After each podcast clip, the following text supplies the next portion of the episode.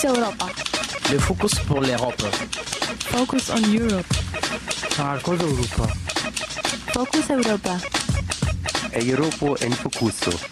Focus Europa. Fokus Europa. Nachrichten und Themen aus Europa auf Radio Dreieckland.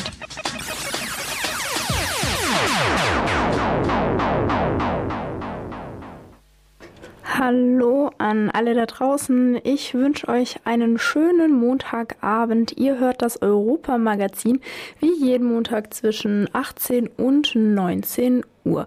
Hier gibt es immer Europa-Beiträge, Interviews, Kommentare, was auch immer, alles rund ums Thema Europa.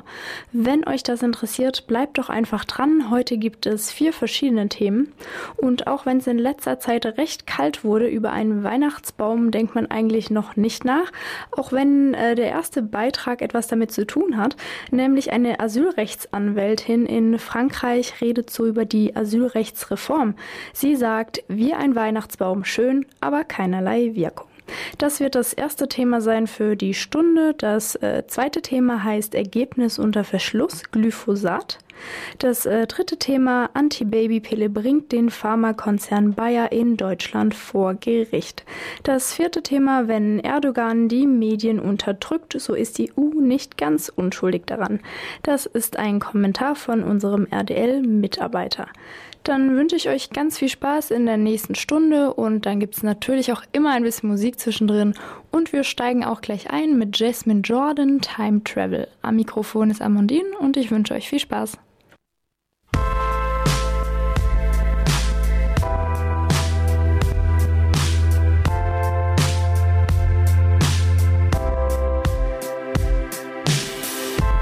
Let's go back in time when you and I were uncomplicated. Let's go back in time before I felt what I felt when you did what you did that night.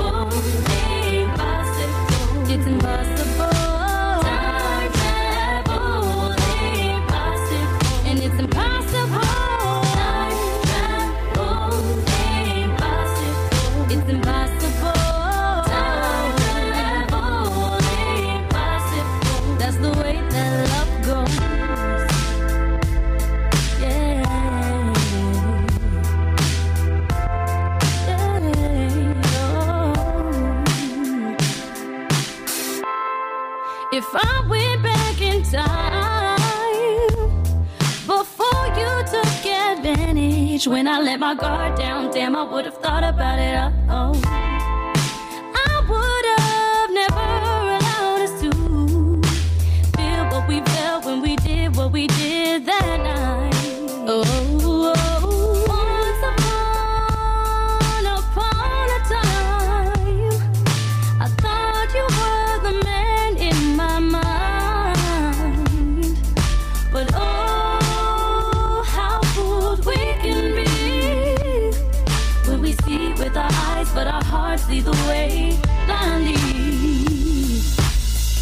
They was going 88 in a DeLorean. To back before the breakup, Jennifer Aniston, co-starring Vince Vaughn, and they was made up. That's without the maquillage. I could see him macking her. Shorty, what's happening?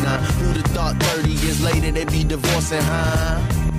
Uh, in the courthouse, dividing up the fortune. It's such a sad case of misfortune. Time travel impossible. It's impossible.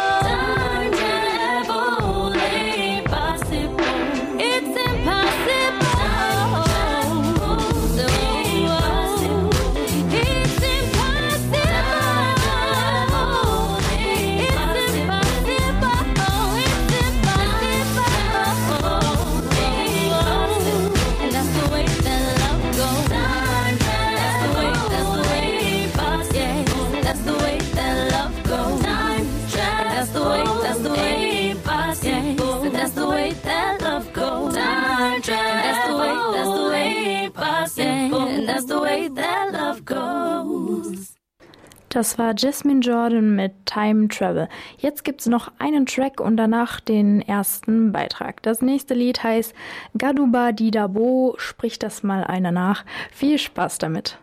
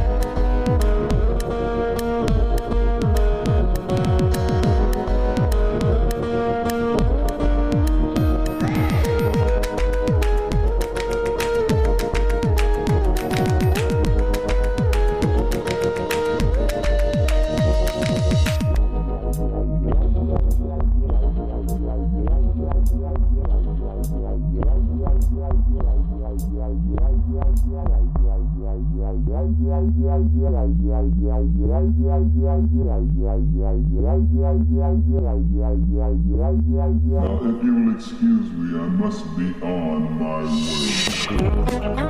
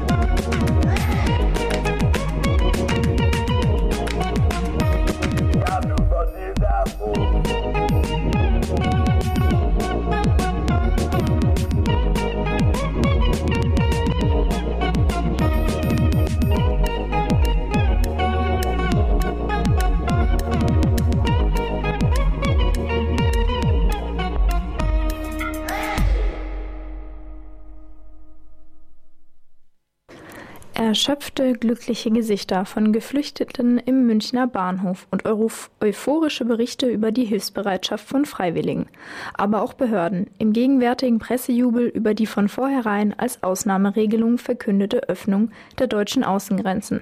Für die sich zuvor in Ungarn drängende Geflüchteten geht unter, dass aus diese der strengen Selektion der europäischen Asylbehörden unterwerfen sein werden, sobald sie einen Asylantrag stellen.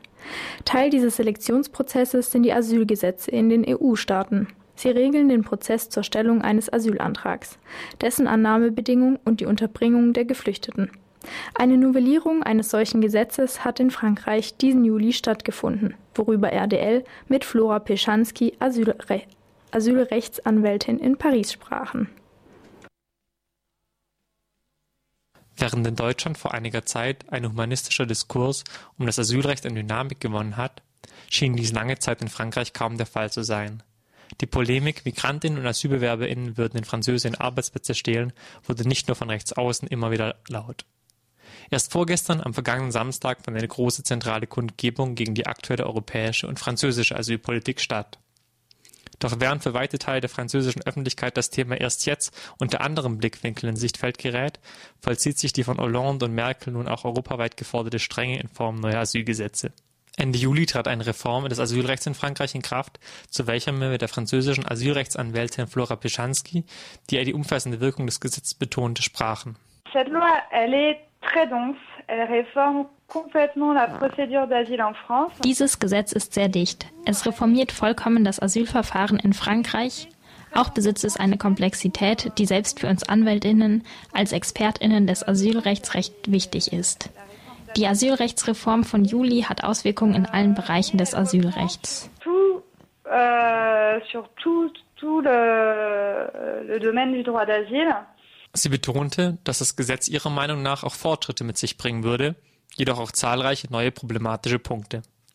Eine zentrale Verbesserung stelle die Anpassung der Regelung in Frankreich an EU-Standards dar, die sei aber auch zwingend der Fall gewesen. Dennoch hebt die Anwältin hervor,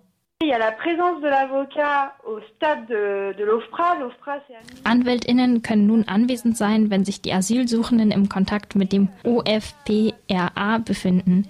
Das OFPRA ist die Verwaltungseinheit, die über die Zuweisung des Flüchtlingsstatus bestimmt.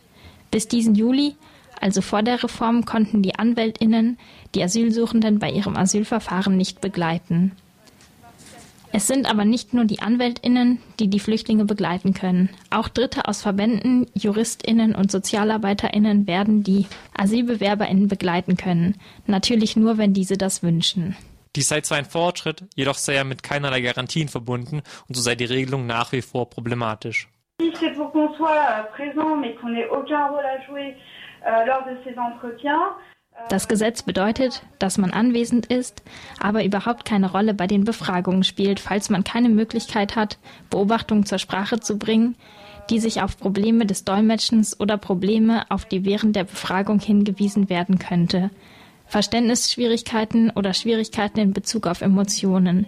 Denn manches Mal sind die Traumatisierungen wichtig und es treten große Probleme beim Verbalisieren der Verfolgungen auf. Falls man also keine Beobachtung während oder am Ende der Befragung zur Sprache bringen kann, dann nützt die Anwesenheit dieser Dritten gar nichts. Das wird wie ein Weihnachtsbaum sein, der einfach schön aussehen soll, um zu vermitteln, dass die EU-Richtlinie umgesetzt wurde. Aber es wird keinerlei Wirkung haben. Nun gibt es also diesen Fortschritt, aber wir werden erst noch sehen, was die praktischen Konsequenzen sind. Soit appliqué, mais n'aura, n'aura, ça n'aura aucune effectivité. Donc, il y a cette avancée, mais on attend de savoir quelles seront les conséquences pratiques. Ein zentrales Ziel der Reform war die Verfahrensdauer der Asylanträge zu verkürzen. Deren maximale Länge betrug bisher 24 Monate und soll nun mit dem neuen Gesetz auf neun reduziert werden. Hinter dem Argument, möglichst schnell Hilfe für Schutzbedürftige auf diesem Weg zu ermöglichen, sieht Flora Pjanski jedoch eine weitere Motivation. Mais derrière, bien, bien évidemment, c'était aussi pour pouvoir äh, äh, Aber dahinter war natürlich der Wille, die abgelehnten Asylbewerberinnen so schnell wie möglich abschieben zu können, worin sich die Vorstellung von Asylbewerberinnen als Betrügerinnen niederschlägt. Und hierzu gibt es sehr strenge Verfahrensfristen, sei es die Asylbehörde oder der Nationale Gerichtshof zum Asylrecht. Sie alle werden ihre Entscheidung während sehr kurzen Fristen treffen müssen.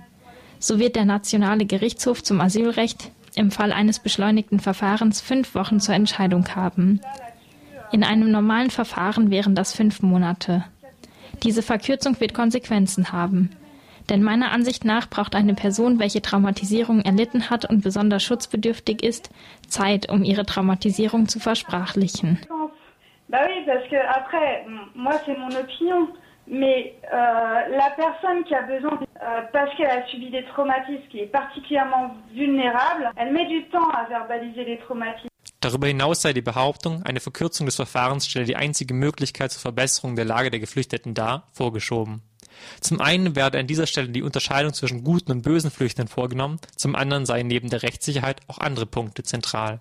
Ce qu'elle a besoin de manière urgente, c'est d'un hébergement, d'une prise en charge et euh, d'un suivi psychologique. Was sie schnell braucht, ist eine Unterbringung, die sich um sie sorgt, mit Inobhutnahme und eine psychologische Betreuung. Aber man muss ihm auch Zeit lassen, seine Traumatisierung zu verbalisieren. Es braucht Zeit, um die Dokumente zu haben, die es erlauben, die Verfolgung festzustellen. Die Dokumente aus dem Ausland kommen zu lassen, das braucht Zeit. Es braucht Zeit, die Dinge von einem vereidigten Übersetzer übersetzen zu lassen, was eine rechtliche Vorschrift ist. Nun, all das, das braucht Zeit. Wir begeben uns in einem Kreislauf, in dem wir keine Zeit mehr haben werden, in dem man den AsylbewerberInnen keine Zeit mehr geben wird, sich auszudrücken. Neben dem steigenden Zeitdruck sieht die Asylrechtsanwältin ein weiteres, auf der prinzipiellen Ebene gelagertes Problem mit dem neuen französischen Asylrecht verbunden, das sich ihrer Meinung nach wieder zu Ungunsten der Geflüchteten auswirken wird. Et la troisième euh, chose, c'est qu'il y, y a une garantie procédurale die dritte Sache ist eine Garantie im Verfahren, auf die die Reform zurückgeht. Eines der zentralen Prinzipien ist die Kollegialität bei der Urteilsfindung. Dies gilt insbesondere für das Asylrecht, wo man die Glaubwürdigkeit eines Berichts genau einschätzen muss. Die drei Richterinnen, jeder mit seinem ihren eigenen Hintergrund politisch, psychologisch, ideologisch, werden durch die Kollegialität über die Glaubwürdigkeit des Berichts diskutieren. Meinungen austauschen, sodass es keine subjektiven Einflüsse auf die Bewertung des Berichts gibt. Nun, im Falle der beschleunigten Verfahren gibt es bereits nur noch fünf Wochen für den Nationalen Asylgerichtshof zum Entscheiden. Außerdem wird ein einzelner Richter mit seinem eigenen Hintergrund entscheiden. Dieser sieht sich nicht mit zwei weiteren RichterInnen konfrontiert. Für viele unter uns stellt es einen Verstoß gegen das Prinzip der Kollegialität dar und wird verheerende Konsequenzen auf die Behandlung der Asylanträge haben. Notwendigerweise geht man über zu einer flinken Justiz. Und übrigens haben sie in der Reform zahlreiche Möglichkeiten für die Verwaltung und die Asylbehörde hinzugefügt, um die Menschen nach diesem beschleunigten Verfahren zu behandeln. Folglich wird es viel mehr Asylsuchende geben, die man zum Gegenstand der flinken Justiz macht.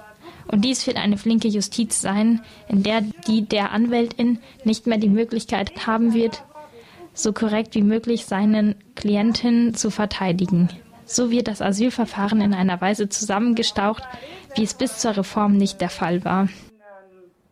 Euh, justice expéditive.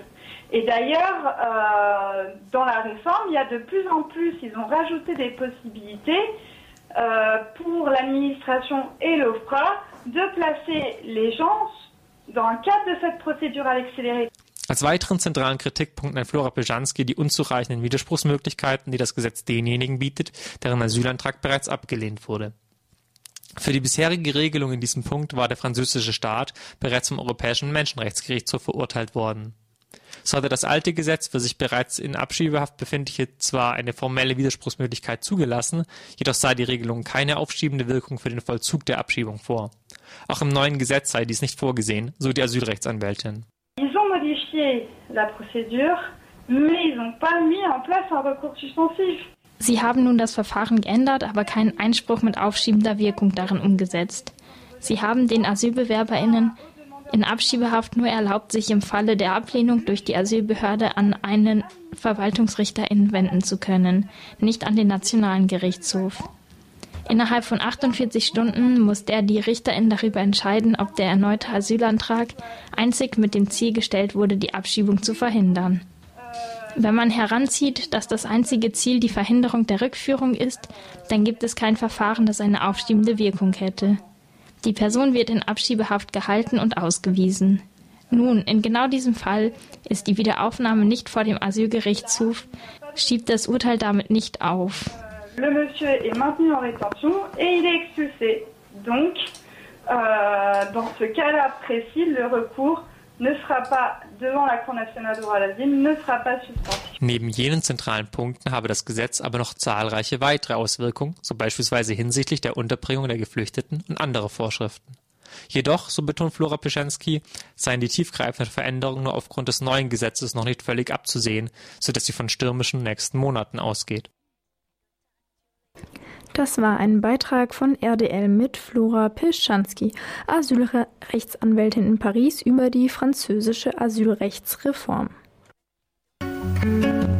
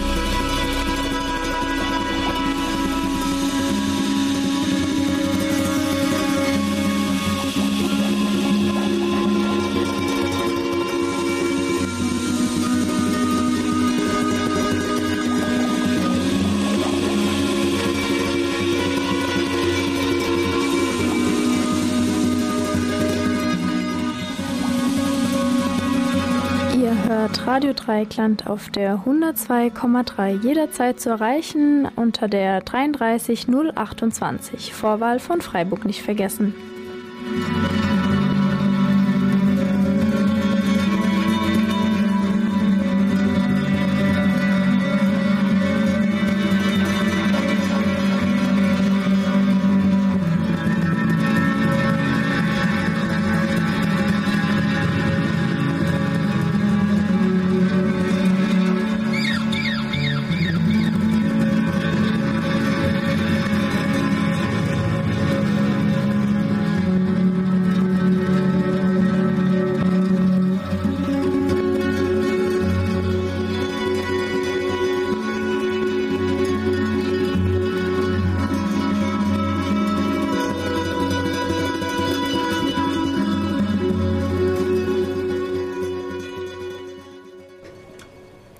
Ergebnis unter Verschluss. Glyphosat. Ob das Unkrautvernichtungsmittel Glyphosat erneut für zehn Jahre zugelassen wird oder verschwindet, steht noch nicht fest. Die zuständigen Behörden wollen ihre Bewertung des Spritzmittels unbedingt geheim halten. Das Umweltinstitut München vermutet, der entscheidende Prüfbericht ignoriert wichtige Studien, die auf eine krebserregende Wirkung des Kassenschlagers von Monsanto hinweisen. Um das zu überprüfen, hat das Umweltinstitut die Europäische Agentur für Lebensmittelsicherheit um den vollständigen Originalbericht gebeten und ist bis heute weder bei der EFSA noch beim Deutschen Bundesinstitut für Risikabewertung erfolgreich gewesen. Sprich, die Unterlagen konnten bis heute nicht eingesehen werden. Radio Dreikland war im Gespräch mit Sophia Gutenberger vom Umweltinstitut München. Umweltinstitut München und am Apparat ist Sophia Gutenberg. Hallo. Hallo. Es geht um Pestizide und da gibt es eine Neubemerkung bei Glyphosat. Äh, ja, was ist denn das? Ähm, Glyphosat, das ist ein Ackergift und zwar eines der meistverwendeten weltweit. Mm, das ist ein sogenanntes Totalherbizid. Das heißt, es tötet jegliche Pflanzen, außer wenn sie resistent dagegen sind, wie es bei vielen gentechnisch veränderten Pflanzen der Fall ist. Ähm, und normalerweise ist es so, dass für ein Pestizid ähm, es zehn Jahre zugelassen ist und anschließend braucht es eine Neuzulassung. Und für diese Neuzulassung braucht es eine Neubewertung und die läuft momentan. Und ähm, Mm, genau. Genau. Das heißt, das Europäische, die Europäische Agentur für Lebensmittelsicherheit, die soll diese Neubewertung vornehmen und die hat die entsprechenden Ergebnisse bisher noch nicht veröffentlicht. Genau, also sie hat ihre Bewertung, ihre abschließende Bewertung noch nicht abgegeben. Ähm, es ist so, dass diese Behörde eine ähm, sogenannten Berichterstatter ähm, festlegt, der sozusagen ähm, die neuesten Studien begutachtet und schaut, ähm, entspricht es denn noch dem Stand der Technik, ähm, ist es äh, schädlich für den Menschen oder nicht. Und das ist eine deutsche Behörde, das äh, Bundesinstitut für Risikobewertung und ähm, Genau, die haben ihren Bericht schon Ende April abgegeben und jetzt liegt es an der europäischen Behörde, ihre Bewertung abzugeben und das findet wahrscheinlich Oktober oder November statt. Das heißt, äh, die Mühlen hier der europäischen Behörde malen auch ein bisschen langsam. Neubewertung von diesem, von dieser Pestizidgeschichte. Ich meine, weltweit wird es jetzt schon einige Jahre eingesetzt. Äh, was kann das jetzt Neues bringen? Äh, hat man da, untersucht man da, ob dieses Pestizid besonders schädlich gewesen ist, eben für, für Organismen oder ob es Alternativen gibt, die eben weniger schädlich sind für Organismen. Denn äh, giftfreies Gift gibt es ja nicht. Ähm, genau, es geht genau darum festzustellen, ob dieser Stoff giftig ist für Organismen, zum Beispiel Wasserorganismen oder den Menschen. Ähm, es geht aber nicht um Alternativen. Nicht um Alternativen. Hier ist eine europäische Agentur gefragt. Äh, kann das nicht Deutschland äh, intern gemacht werden oder muss der Europa unbedingt eingeschaltet werden? Das geht nur auf europäischer Ebene, weil ähm, die Pestizide, Ackergifte immer auf europäischer Ebene zugelassen werden. Wir haben es hier mit Lebensmittelsicherheit zu tun. Lebensmittelsicherheit, das bezieht sich ja vor allen Dingen auf den Menschen. Äh, wie sieht es da aus mit Natursicherheit? Das heißt, äh, die ganzen Pflanzen, die praktisch nicht resistent gegen eben dieses Pestizid sind, die sind entsprechend äh, betroffen. Auch die Tiere sind unter Umständen betroffen von diesem Pestizid. Aber in dem Fall wird nur untersucht, inwiefern die Wirkung auf den Menschen ist. Ähm, nee, das nicht. Also es gibt schon auch Untersuchungen zu Boden, Bodenlebewesen, Wasserorganismen, ähm, genau. Ja, aber die Frage ist, die versuche ich nochmal zu stellen und die ist natürlich etwas unpräzise gewesen von meiner Seite her. Lebensmittelsicherheit, das heißt, äh, die sind auch für diesen Bereich praktisch zuständig. Ach so, ja. Wenn Sie es so meinen, es geht natürlich hauptsächlich um die Sicherheit für den Menschen. Mhm. Und deshalb hat man es auch entsprechend angesiedelt. Was kann jetzt bei dieser Studie entsprechend herauskommen? Ich meine, Sie haben natürlich einen gewissen Überblick und wissen unter Umständen, ob es jetzt inzwischen für diese ja, Glyphosate irgendwelche Alternativen gibt. Ich meine, die Glyphosate, die äh, sorgen ja dafür, dass bestimmte Produkte inzwischen angebaut werden können, die normalerweise so ohne dieses Mittel so äh, nicht angebaut würden oder die wird man zumindest irgendwie anders anbauen? Ähm, naja, also es gibt, ich nenne es mal jetzt Alternativen, ähm, also andere Ackergifte, die aber nicht unbedingt ungefährlicher sein müssen. Also wenn man eine Pflanze komplett töten möchte, dann ist es ja auch klar, dass sie nicht ungiftig sein kann. Aber es, aber es gäbe sicherlich natürlich auch andere Alternativen, Anbaumethoden unter Umständen oder sonstige Dinge. Ähm, ja, wir fordern ja sowieso eine giftfreie Landwirtschaft. Ähm, das heißt mit mehr ähm, Blühstreifen, Ackerrandstreifen, ähm, Fruchtfolgenwechsel und ähm, es gibt zum Beispiel auch jetzt im Haus- und Kleingarten, da dürfen ja glyphosathaltige Spritzmittel auch eingesetzt werden. Da kann man zum Beispiel Abflammen, Fugenkratzer verwenden. Also es gibt schon giftlose Alternativen. Sie haben jetzt zumindest auf diese Sache aufmerksam gemacht, dass immer noch der Bericht entsprechend vor sich hinschmort. Was erwarten Sie sich?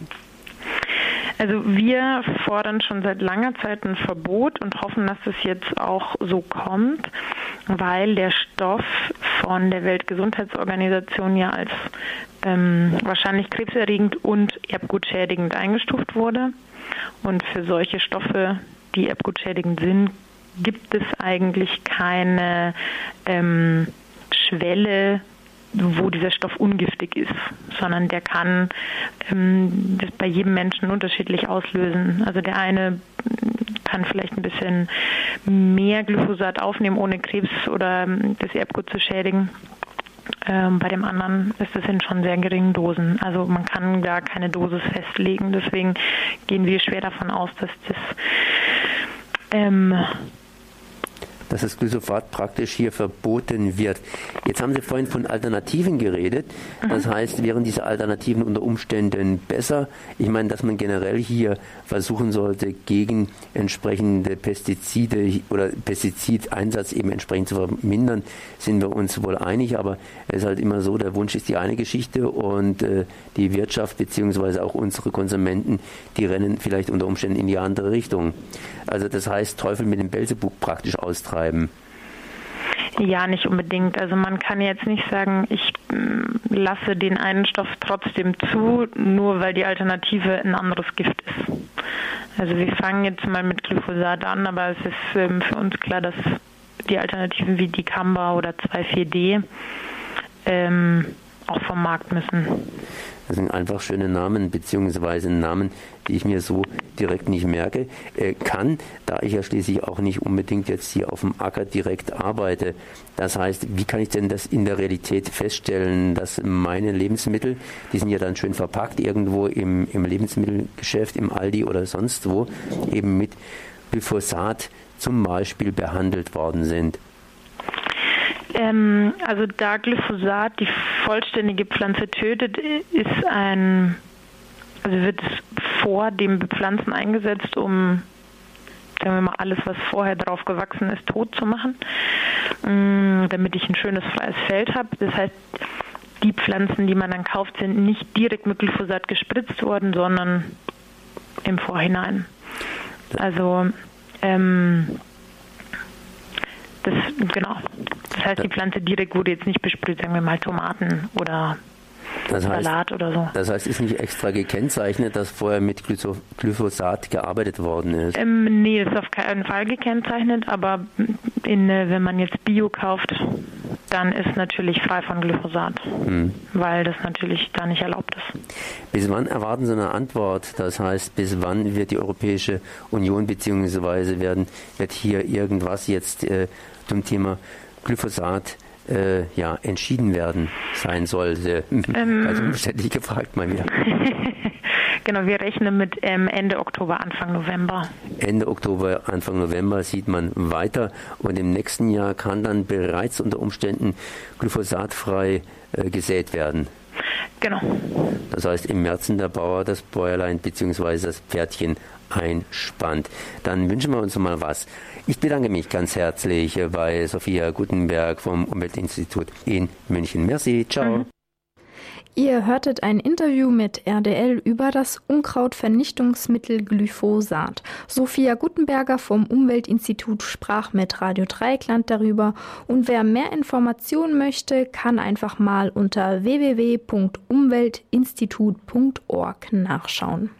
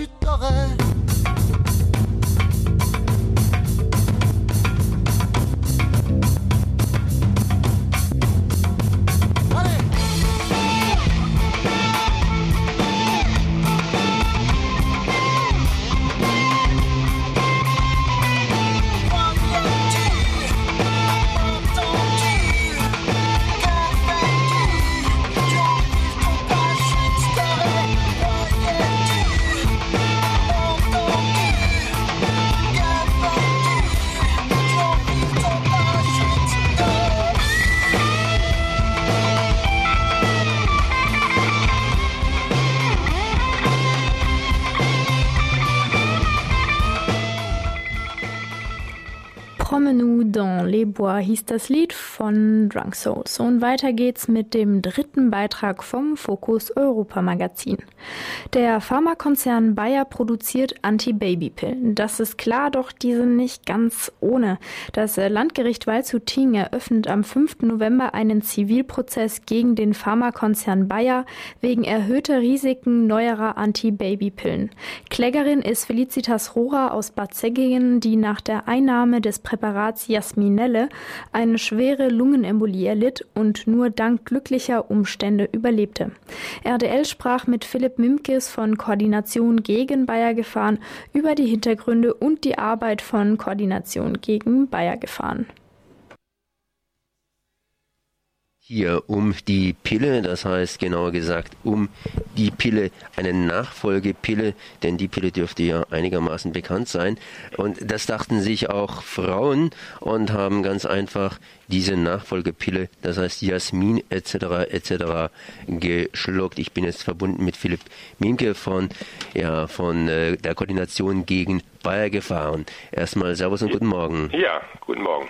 Ja, ähm, ich habe jetzt mal ganz einfach gesagt, die Pille, das ist ja die Pille, die dürfte bekannt sein, aber die Nachfolgeprodukte, denen man praktisch das gleiche Vertrauen entgegengebracht hat wie der Pille, äh, die sind nicht so bekannt gewesen. Wobei man sagen musste, dass die Pille äh, am Anfang auch entsprechende Probleme verursacht hatte und sich auch erst nach eingespielt hat. Um was geht es denn überhaupt?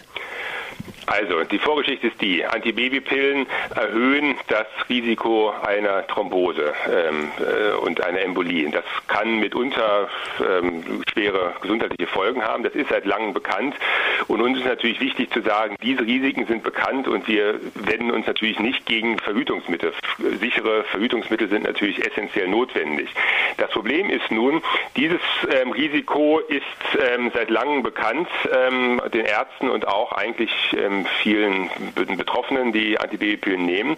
Die neueren Präparate, die mittlerweile aber auch schon zehn Jahre auf dem Markt sind, mittlerweile auch schon Marktführer geworden sind, zum Beispiel mit dem Hormon Drospirinon, die wiederum verdoppeln noch einmal dieses Risiko einer Thrombose. Insgesamt ist das Risiko natürlich nicht sehr hoch. Das ist wichtig zu sagen. Also wir empfehlen niemandem jetzt einfach eine Pille abzusetzen. Das muss man mit dem Arzt besprechen und selber entscheiden. Aber bei vielen Millionen Frauen, ähm, die die Pille nehmen, ist eine Verdopplung des Risikos. Trotzdem äh, führt das zu Hunderten von zusätzlichen Fällen von Thrombosen, mit unter anderem auch Schlaganfälle oder andere schwere Erkrankungen. Deswegen fordern wir in unserer Kampagne seit vielen Jahren, ähm, dass diese gefährlicheren Antibabypillen mit dem erhöhten Thromboserisiko vom Markt genommen werden und auf die älteren Pillen, wir nennen die die Pillen der zweiten Generation, also werden die allgemein bezeichnet, dass die in den Vordergrund gestellt werden, weil deren Risiko ist, wie gesagt, auch erhöht gegenüber Frauen, die keine Antibabypille nehmen, aber etwa halb so hoch wie das von diesen neueren Präparaten. Das heißt, äh, bei den neuen Präparaten muss zumindest hier Vorsicht äh, walten gelassen werden und vor allen Dingen, man kann denen nicht jetzt hier blind vertrauen, sondern wenn schon, denn schon mit offenen Augen und eben ein bisschen aufpassen. Das sollte man eigentlich bei allen Medikamenten. Also jedes Medikament hat, hat Nebenwirkungen. Antibabypillen sind ja nun aus gutem Grund verschreibungspflichtig und wie gesagt, jede Antibabypille erhöht auch das Risiko einer Thrombose. Das heißt, ähm, das muss man auf jeden Fall auch mit den Frauenärzten besprechen. Was sind da für Symptome? Wer ist dafür anfällig? Natürlich sind zum Beispiel, wenn man raucht, ähm, ist das Risiko äh, bei Antibabypillen eine Thrombose zu bekommen nochmal deutlich erhöht. Ähm, das sollte man sowieso bei allen Medikamenten im, im Blick haben. Das sind keine Smarties, sondern das sind halt Präparate mit mitunter auch gravierenden Nebenwirkungen. Wie gesagt, sichere Verhütungsmittel sind essentiell notwendig. Wir wenden uns in keiner Weise gegen eine sichere Verhütung. Aber ähm, wichtig in diesem Fall ist auch zu sagen, die alten Präparate, die zum Teil seit 30, 40 Jahren auf dem Markt sind, mit dem Hormon Levonorgestrel, verhüten genauso zuverlässig. Die Verhütungswirkung ist dieselbe. Es gibt kein höheres Risiko bei den alten Präparaten schwanger zu werden. Bei den neueren Präparaten, ähm, die verhüten ebenfalls zuverlässig, aber wie gesagt, die Nebenwirkungen, die damit verbunden sind, sind deutlich höher als bei den älteren Präparaten. Und die Werbe, die Werbung für diese Präparate, da geht es häufig um ja, einen Figurbonus angeblich, also da wird etwas weniger Wasser eingelagert im Körper, angeblich kann man damit, ähm, nimmt man damit weniger zu. In der Realität sind das im Schnitt wenige hundert Gramm oder teilweise sogar unter 100 Gramm. Für diesen, ja, für diese minimale Änderung ähm, sollte man sicherlich nicht da ein ähm, ja, erhöhtes Gesundheitsrisiko auf sich nehmen. Ich bin jetzt verbunden mit Philipp Minkes von der Koordination gegen Bayer Gefahr. Das heißt, wir können uns dem Thema eigentlich nähern. Wer stellt denn solche Pillen her? Und vor allen Dingen diese neuen Pillen, die werden ja unter solchen ja, schönen Namen wie zum Beispiel Jasminelle und so weiter auf den Markt geschmissen. Ja, das ist natürlich Marketing. Also Weltmarktführer ist tatsächlich die Firma Bayer ähm, beziehungsweise die Tochterfirma Jena Farm. Jena Farm ist aber auch 100% Bayer, ist sozusagen nur ein anderer Markenname. Ähm, das ist der größte Hersteller in Deutschland, aber auch der größte Hersteller ähm, weltweit. Und natürlich so ein, ein Markenname wie Jasmin oder Jasminell, das soll natürlich attraktiv klingen. Und ähm, ja, verkauft wird das auch irgendwie so, dass gerade junge Mädchen, also Mädchen und junge Frauen angesprochen werden. Das wird dann in so einem silbernen Kästchen, wird die erste Packung mit so einem Schminkspiegel und so verkauft. Das sieht also wirklich sehr nach einem Lifestyle-Produkt aus. Und man kann natürlich nicht erwarten, dass ein 16-jähriges Mädchen sich mit ähm, Thromboserisiken befasst oder auskennt. Ähm, da muss man tatsächlich ähm, die jungen Frauen vor diesen zusätzlichen Risiken schützen und nicht das tun, was die Firmen machen, speziell das Vermarkten für für junge Frauen. Das, dann heißt es immer noch, ja, das wäre auch gut für die Haut und es würde irgendwie Akne ähm, verbessern. Aber ähm, eine Antibabypille soll verhüten. Dieses, das ist kein Hautpräparat, ähm, ist auch kein Abnehmmittel. Natürlich mit solchen Argumenten kann man junge Mädchen, denen es sehr natürlich um das Aussehen auch oftmals geht, natürlich ist das für die ein Argument. Nur bei einer Antibabypille, da geht es um Verhüten, da geht es nicht um Haut und auch nicht um Schminkspiegel. Und deswegen sollte das klar voneinander getrennt werden. Äh, man sollte da gut beraten und man sollte die Präparate nehmen mit dem niedrigsten Nebenwirkungsprofil. Das, über das wir hier reden, ist natürlich keine Theorie, sondern es ist tatsächlich bei Jasminelle beziehungsweise bei diesen neuen Präparaten sind hier Frauen zu Schaden gekommen. Da gibt es auch einen entsprechenden Prozess. Das heißt, am 5. November wird einer entsprechend geführt. Und äh, wie verhält sich da eigentlich die Firma Bayer? Sehr bedeckt natürlich. Also das ist schon ein wirklich wichtiger Prozess. Ähm, es gibt weltweit ähm, Tausende von geschädigten Frauen. Wie gesagt, nochmal ganz deutlich, auch bei alten Präparaten gibt es ähm, Thrombosen, gibt es auch Schlaganfälle. Das ist ein bekanntes Risiko. Aber wie gesagt, bei den neuen Präparaten verdoppelt sich dieses Risiko. Und in den USA hat Bayer bereits 1,9 Milliarden Dollar Vergleichszahlungen an geschädigte Frauen. Also Milliarden, das ist auch für Bayer dann kein Peanuts-Betrag mehr, sondern es ist schon richtig Geld. Ähm, hier in Deutschland hat es bis jetzt noch keine, keinen Prozess gegeben.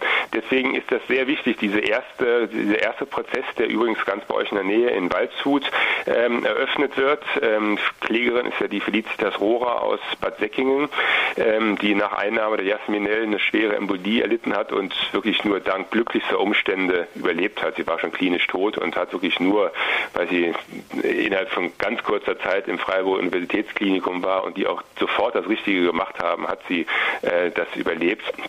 Ähm, diese Klage hat tatsächlich ähm, ja, Signalcharakter, weil es die erste Klage ist, die ähm, verhandelt wird in Deutschland. Und ähm, bis jetzt verhält sich die Firma Bayer ganz ja, schizophren, muss man sagen. In den USA die Betroffenen ähm, werden von Bayer entschädigt. In Europa die Betroffenen, die dasselbe Präparat bekommen haben, die dieselbe Schädigung erlitten haben, ähm, ja, die gehen leer aus und denen hält Bayer nur vor, ja, nach ihren Untersuchungen gibt es kein erhöhtes Nebenwirkungsprofil Ziel, ähm, die Ansprüche sind abzulehnen. Ähm, also das ist reines Geschäftskalkül, aber das muss halt durchbrochen werden durch so einen Prozess. Sind denn die Präparate irgendwie unterschiedlich in Europa und in USA oder ist das das gleiche Präparat beziehungsweise Nein, sind die Methoden Präparat. Das ist dasselbe Präparat. Ähm, Bayer sagt sogar ganz offen, ähm, das sind äh, unterschiedliche Rechtssysteme und wegen der unterschiedlichen Rechtssysteme werden die Betroffenen in den USA und Europa anders, ähm, anders behandelt seitens der Firma. Aber das ist natürlich nicht hinzunehmen. Ähm, wenn es hier ein erhöhtes Nebenwirkungsprofil gibt und Frauen geschädigt werden, dann müssen sie natürlich weltweit gleich behandelt werden, gleich entschädigt werden und natürlich die weitergehende Forderung Präparate mit erhöhtem Profil, wo es wie gesagt ein risikoärmere Alternative auf dem Markt ist, die müssen halt ähm, vom Markt genommen werden. Das heißt, der 5. November, der Auftakt hier des Prozesses gegen Bayer äh, in Bezug auf die neueren Präparate, auf die neueren Antibabypillen, der wird spannend werden. Ihr von der Koordination gegen Bayer-Gefahr seid ihr schon länger an Bayer dran. Ähm, ja, was macht ihr denn? Ja, wir arbeiten also länger, ähm, kann ich ja konkretisieren. Wir arbeiten schon seit Ende der 70er Jahre, also seit über 35 Jahren schon, zu allen Problemen rund um diesen Weltkonzern Bayer. Also nicht nur im Pharmabereich, sondern auch im Bereich ökologischer Probleme wie Ausstoß von Klimagasen oder gefährliche Produkte wie, sagen wir mal, polychlorierte Biphenyle, die Bayer hergestellt hat. Ähm, wir arbeiten zu Pestiziden, wo Bayer äh, Nummer zwei in der Welt ist, zu gentechnischen Saatgut, zu Störfällen, zu gefährlichen Anlagen, zu Lobbyismus, zum Einfluss ähm, auf ja, Wissenschaft und Gesellschaft. Also es ist ein sehr breites Spektrum, weil natürlich ein Unternehmen wie Bayer mit 100.000 Mitarbeitern und vielen tausend Produkten auch eine Vielzahl von Problemen verursacht. Und wir versuchen das durch Öffentlichkeitsarbeit, durch Unterstützung von Betroffenen, auch durch Protestaktionen halt ähm, dem zu begegnen. In der letzten Zeit schwächelt ihr allerdings ein bisschen und es mangelt an Geld, sprich ihr braucht auch selber Unterstützung, um weiter an Bayer dranbleiben zu können. Ja, also eigentlich würde ich sagen, schwächen wir gar nicht so, sondern wir schaffen es jetzt, diesen Laden jetzt schon seit über 35 Jahren am Laufen zu halten und wir arbeiten ungebrochen. Das Problem ist, dass viele unserer Mitstreiter, die zum Teil ja 20, 25 Jahre dabei waren, jetzt älter werden, ähm, teilweise auch ähm, als Rentner nicht mehr ganz so viel Geld haben, uns zu unterstützen. Das heißt, wir brauchen neue Mitglieder. Gleichzeitig haben wir Kostensteigerungen. Ähm, viele unserer Mitglieder hatten auch tatsächlich Probleme durch Hartz IV und so weiter, konnten sich es nicht mehr leisten leisten, ähm, uns zu fördern. Das heißt, wir brauchen tatsächlich neue Mitglieder, die auch ähm, einerseits mitarbeiten möchten, die sich an Aktionen beteiligen möchten ähm, und die aber auch unsere Arbeit fördern möchten, weil wir haben keine Stiftung oder irgendwas im Hintergrund, die uns jetzt finanziert, sondern wir können nur so viel Arbeit leisten, wie unsere Förderinnen und Förderer uns ermöglichen. Das heißt, äh, da sind auch entsprechend entsprechende ja, Maßnahmen äh, ja, erwünscht. Wo kann man sich hier weiter über euch informieren? Am besten online, unsere Website CBG Network oder einfach eingeben Bayer Koordination in der Suchmaschine, dann landet man auf unserer Website. Da sind die aktuellen Kampagnen, werden dort ausführlich beschrieben und dort kann man auch ähm, ohne große Probleme Mitglied werden und wir freuen uns natürlich über jegliche Unterstützung. Das war hier Philipp Mimkes von, ja, von der Koordination gegen Bayer gefahren. Hier ganz einfach aktuell äh, für die oder gegen die Antibabypille, die natürlich hier entsprechend Berechtigung hat, allerdings bei der man auch entsprechend aufpassen muss. Und äh, Frauen, die die Antibabypille einnehmen, sollten das mit offenen Augen tun. Es gibt einen Prozess gegen Bayer, der beginnt am 5. November hier in Waldshut und ähm, ja, wir werden das intensiv eben auch hier beobachten. Äh, ja, da die Antibabypille eben unter anderem auch hier Thrombosen verursachen kann. Ich danke mal für dieses Gespräch. Ihr hörtet ein Interview mit Philipp Mimkes von Koordination gegen Bayer-Gefahren über die neueren Antibabypillen und deren Gefahren. Weiter geht's mit Laola Express Aeropuerto.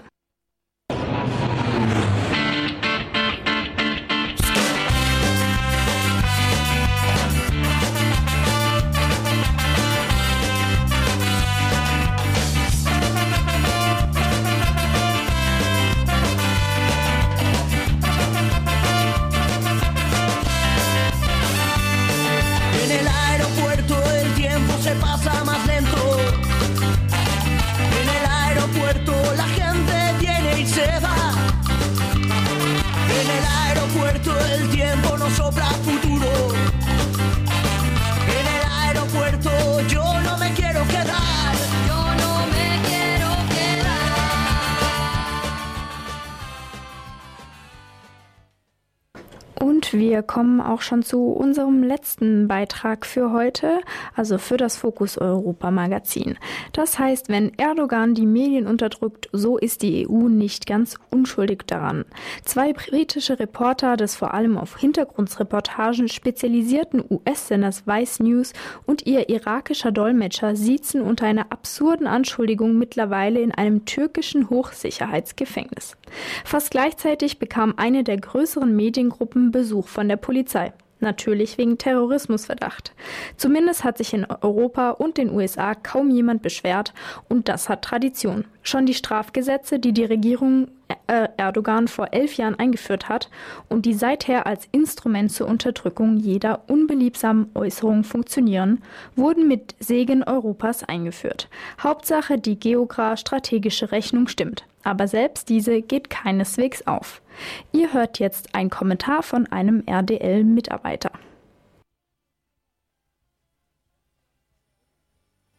Die Medien in der Türkei. Am Montag wurden zwei britische Journalisten, die für den amerikanischen Nachrichtensender Vice News arbeiten, und ihr irakischer Dolmetscher in Untersuchungshaft genommen. Am Dienstag wurden die Räume eines türkischen Medienunternehmens durchsucht. Praktisch der ganze Konzern steht unter Terrorismusverdacht.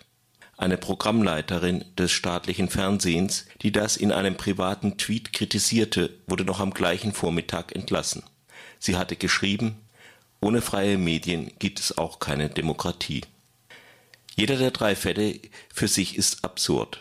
Im Falle der britischen Reporter Jack Henrain und Philip Pendlebury sowie ihres irakischen Dolmetschers Ismail Rasul konnte sich die Staatsanwaltschaft nicht ganz entscheiden, für welche Terrororganisation sie denn gearbeitet hätten, ob für die PKK oder den Islamischen Staat IS.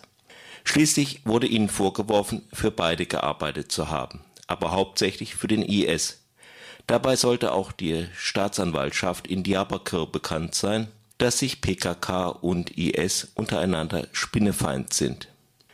Um die Würde zu erlangen, gleichzeitig bei mehreren Terrororganisationen Mitglied zu sein, reicht es, Stift und Papier zu halten, schrieb die türkische Kolumnistin Eski Bascharan darauf spitz. Entschiedene Kritik kam auch vom Menschenrechtskommissar des Europarats, Nils Muschnitz. Das ist seine Aufgabe in solchen Fällen. Und wessen Aufgabe ist es sonst noch? Washington, London, Brüssel? Kein Protest hörbar. Wohlgemerkt, hier geht es nicht um die vorübergehende Festnahme der Journalisten und die Behinderung ihrer Arbeit, so schlimm das schon wäre. Sie sitzen nun dauerhaft im Gefängnis und einfach wegen ihrer Arbeit. Auch das Vorgehen gegen die türkische Mediengruppe gerade mal zwei Monate vor einer entscheidenden Wahl wäre ja schon einmal eine Anmerkung in Sachen Demokratie wert gewesen. Vermutlich haben sich die westlichen Regierungen von Erdogans Ankündigung, sich endlich dem Kampf gegen den Islamischen Staat anzuschließen und der Freigabe des Stützpunktes bei Incirlik für die US-Luftwaffe allzu sehr einnehmen lassen Dabei führt der Palastbesitzer von Ankara seinen Kampf gegen den IS auf minimalster Flamme. Etwas sarkastisch könnte man aber auch sagen, dass zumindest die Europäer überhaupt kein Recht haben, den türkischen Staat wegen des Vorgehens gegen Journalistinnen und Journalisten zu kritisieren. Erdogans Staatsanwälte tun nämlich nichts anderes, als die Gesetze nach ihren Buchstaben anzuwenden, die die Regierung Erdogan auf Wunsch und mit dem Beifall der Europäer eingeführt hat im September 2004 wurde auf Drängen der EU ein komplett neues Strafrecht in wenigen Tagen fast ohne Debatte durchs türkische Parlament gebracht. Die verdächtige Eile fiel niemand auf. Eigentlich war man sich ja auch in der Türkei und im Ausland mit der Kritik am alten Strafrecht einig, welches ja auch Erdogan selbst einmal wegen einer Rede und eines Gedichtes ins Gefängnis gebracht hatte in dem neuen Strafgesetzbuch wurde zunächst die Systematik verändert. Frühere Straftatbestände wurden nun unter ganz anderen Paragraphennummern behandelt. Dadurch verschwanden alle berüchtigten Paragraphen mit einem Schlag, ohne dass man gleich sehen konnte, was an ihre Stelle trat. Um zu verstehen, worum es an einer Stelle geht, muss man außerdem endlosen Querverweisen auf andere Paragraphen folgen. Für einen normalen Leser wird nicht gleich klar, um was es geht. Einem Juristen hätte aber doch auffallen sollen, wo die Perfidie dieses Gesetzes lag, nämlich vor allem darin, dass Straftaten im politischen Bereich nicht genau definiert wurden. Insbesondere wurde Terrorismus nicht mit irgendeiner Form von Gewaltausübung in Zusammenhang gebracht. Neben der bewaffneten Terrororganisation gab es nun auch die, selbstverständlich die unbewaffnete. Selbst reine Kritik konnte plötzlich ein Akt von Terrorismus sein. Schwer bestraft werden auch so unbestimmte Straftaten wie eine Aktion gegen grundlegende nationale Vorteile. Paragraph 305. Bitte sehr, was ist eine Aktion und was ist ein grundlegender nationaler Vorteil? Das nur als ein Beispiel. Jedem mit etwas Kenntnis von Gesetzen, der das in Ruhe durchgelesen hätte, hätte eigentlich auffallen müssen, dass sich viele der neuen Bestimmungen massiv gegen die Meinungsfreiheit gebrauchen ließen. Doch aus Brüssel kam nur dröhnender Applaus.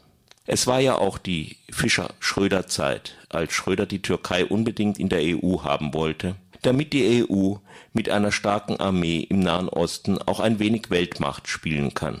Außerdem sah man aufgeschreckt durch die Anschläge am 11. September 2001 in einer Art islamischer CDU, für die man Erdogans AKP hielt, das beste Gegengift gegen aggressive Islamisten. Ja, ja, lange ist es her. Wie sich das bereits im Jahre 2004 mit dem neuen Strafgesetzbuch im Kern angelegte repressive System dann immer weiter entfaltete, gab es mal hier, mal da einen Protest, mal lauter und mal leiser, je nachdem, wie man gerade glaubte, die Türkei geostrategisch nötig zu haben. In der Nach-Schröder-Ära mag es auch manchem heimlich ganz zu Pass gekommen sein, dass sich die Türkei nicht zu einem demokratischen Paradies entwickelte. War das doch ein guter Grund, den Beitritt in die EU Richtung St. Nimmerleinstag zu verschieben. Im Moment zählt wieder die geostrategische Lage als Frontstaat gegen den IS. Dabei gerät völlig in Vergessenheit, dass vor zehn Jahren die Türkei in ganz anderer Weise hätte wirken sollen nämlich als Vorbild für ein tolerantes, demokratisches Modell. Spät hat es Europa gemerkt, dass sie sich hierfür mit Erdogan den falschen Akteur gesucht haben. Doch nun wird er halt in der Rolle des geostrategischen Verbündeten wahrgenommen, so wie der saudische König, wie der ägyptische Generalspräsident Assisi. Nun, die Welt ist nun mal kein Zuckerschlecken. In der Politik sind hehre Prinzipien nicht immer durchsetzbar. Ihr hörtet einen Teil von einem Kommentar vom RDL-Mitarbeiter Jan, wenn Erdogan die Medien unterdrückt, so ist die EU nicht ganz unschuldig dran. Wer den ganzen äh, oder diesen ganzen Beitrag hören möchte, kann einfach unter www.rdl.de nachschauen.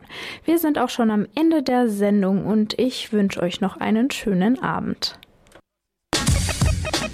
Das war Fokus Europa von Radio Dreieckland. Produziert mit finanzieller Unterstützung des Europäischen Parlaments.